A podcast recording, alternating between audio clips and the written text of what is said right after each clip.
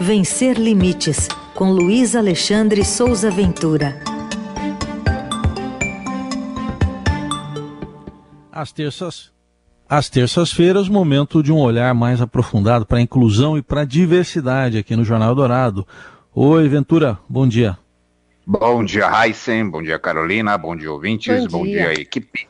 Bom, a gente teve uma decisão da Defensoria Pública da União de entrar com uma uh, entrar na ação que o PSB Nacional propôs contra um decreto presidencial. Vamos falar o número dele para as pessoas se ligarem e, e também pesquisarem. 10.502/2020 é aquele que segrega estudantes com deficiência. Qual a sua análise dessa agora dessa, desse apoio da Defensoria a essa ação do PSB? É uma participação muito importante, muito positiva, que fortalece a mensagem que essa ação do PSDB nacional traz para a inconstitucionalidade do decreto presidencial. Só para a gente recordar, esse decreto 10.502 é o decreto que estabelece a nova, entre aspas, né, Política Nacional de Educação Especial do Brasil. É aquela que chamamos de decreto da exclusão, porque oficializa as salas especiais, oficializa as escolas especiais, mas num formato que isola os estudantes com deficiência, retira eles do ensino regular, transforma aquilo num curral. É, essa ação do PSB nacional, que está inclusive na mão do ministro Dias Toffoli, foi a ação que resultou na decisão do ministro Toffoli de suspender essa política, esse decreto no final do ano passado e que agora está se aguardando para que se vote ou não que seja inconstitucional esse decreto para acabar de vez com essa barbaridade, vamos dizer, usar a palavra correta. É, o, o termo utilizado para a participação da Defensoria Pública é o tal do amicus curia, que é o amigo da corte, né, o tamo junto jurídico, né? E tem 27 instituições, juntando agora a Defensoria Pública da União, que fazem parte desse grupo que apoiam essa causa, essa ação. Entre os mais conhecidos está uh, o pessoal do Human Rights Watch, só para vocês terem uma ideia da força desse negócio, Está a Associação Nacional do Ministério Público de Defesa dos Direitos dos Idosos e das Pessoas com Deficiência, está a Associação Turma do Giló, Instituto Geo Clemente, Instituto Rodrigo Mendes, Federação Nacional das APAES, Federação Brasileira das Associações de Síndrome de Down. Então, tem mais um monte de gente. É, então, é, é uma é, reafirmação do problema que esse decreto vai gerar se ele for aprovado e de como a educação inclusiva precisa ser defendida para que ela não seja destruída numa canetada só, né? Queria também falar contigo é, sobre esse caso do, do policial dos Estados Unidos, que agora é investigado, depois que o vídeo que estava né, da câmera acoplada no, no, no, colete dele, né, mostra uhum. ele tratando de uma maneira inábil, para não falar mais, um homem é. negro paraplégico que estava sendo arrastado do carro depois de ter sido suspeito por alguma ação ali da polícia, de uma observação, ele estava dentro do carro e foi arrancado para fora, mesmo dizendo, gritando ali que ele não tinha como sair por conta própria, precisava da ajuda de alguém e, portanto, não podia usar as pernas para isso. Queria que você analisasse essa, essa atuação da polícia americana, mais uma. É, é, isso aconteceu em Dayton, que é uma cidade de Ohio, nos Estados Unidos. A situação em si ocorreu em setembro, a imagem se tornou pública na semana passada, e o rapaz arrastado é o Clifford Owensby.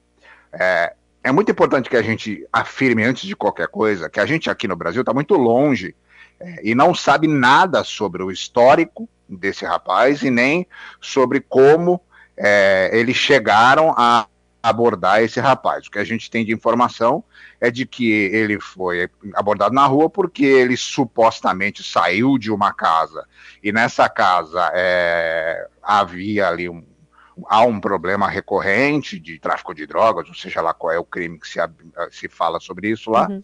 é, e que a, a polícia afirma já afirmou em todas as entrevistas, a força policial, de que esse rapaz tem um histórico de, de prática de crimes. Agora, a, a maneira como ele foi abordado, filmada, mostra absoluta falta de, de capacidade de compreender as necessidades da pessoa com deficiência ali naquele momento. E o vídeo mostra que ele não tem uma, uma postura agressiva, ele não aponta armas, ele está com as mãos à mostra. E ele afirma o tempo todo: eu não posso sair do carro porque eu sou paraplégico. O carro dele é um carro adaptado. A cadeira estava no porta-mala do carro. Bastava o policial ir lá, pegar a cadeira e tirar. Mas o que, que eles fizeram? Eles arrancaram o rapaz dentro do carro pelo cabelo e arrastaram o rapaz pelo chão.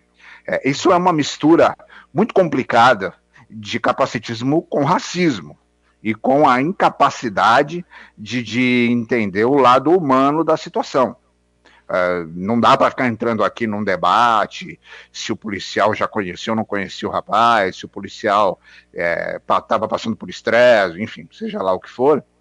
Mas a maneira como ele foi arrancado do carro pelo cabelo destrói qualquer argumento sobre quem é aquela pessoa que estava dentro do carro.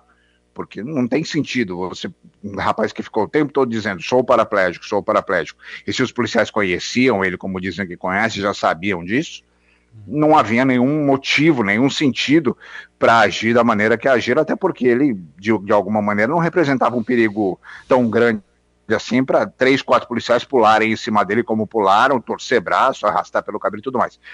E a, a situação lá ainda não acabou, tá tendo protesto a respeito disso. Ele, esse rapaz, o Clifford, está dando entrevista para todo lado, está falando sobre isso. É, e essa situação ela reforça esse problema sério que existe nos Estados Unidos se repete aqui também, dessa truculência policial descabida às vezes, uh, que acaba afetando pessoas com deficiência muito mais porque são negras do que porque têm deficiência. Então, é um problema que mistura capacitismo com racismo e que parece que está muito longe de ser resolvido, né? Certamente. E para fechar, como você faz às terças-feiras, qual a dica de leitura para hoje, Ventura? Pois é, como a gente está falando de educação inclusiva, o livro que eu indico hoje se chama Educação Inclusiva na Prática, que foi organizado inclusive pelo professor Rodrigo Ribner Mendes, publicado pela editora Moderna, com o apoio da Fundação Santilhana. É um livro que traz casos concretos que mostram os benefícios da educação inclusiva para todas as pessoas que fazem parte desse processo. Ele mostra como isso funciona na prática em seis casos diferentes de escolas. Tem uma escola do Acre, tem uma escola de São Paulo, duas escolas, uma de Santa Catarina e outra do Rio Grande do Sul, além de um caso específico sobre os benefícios da educação Física Inclusiva nas Escolas. É um livro muito didático, é um livro muito, muito fácil de ler, que explica, que contextualiza e que mostra a importância da educação inclusiva para a evolução dos alunos e dos professores.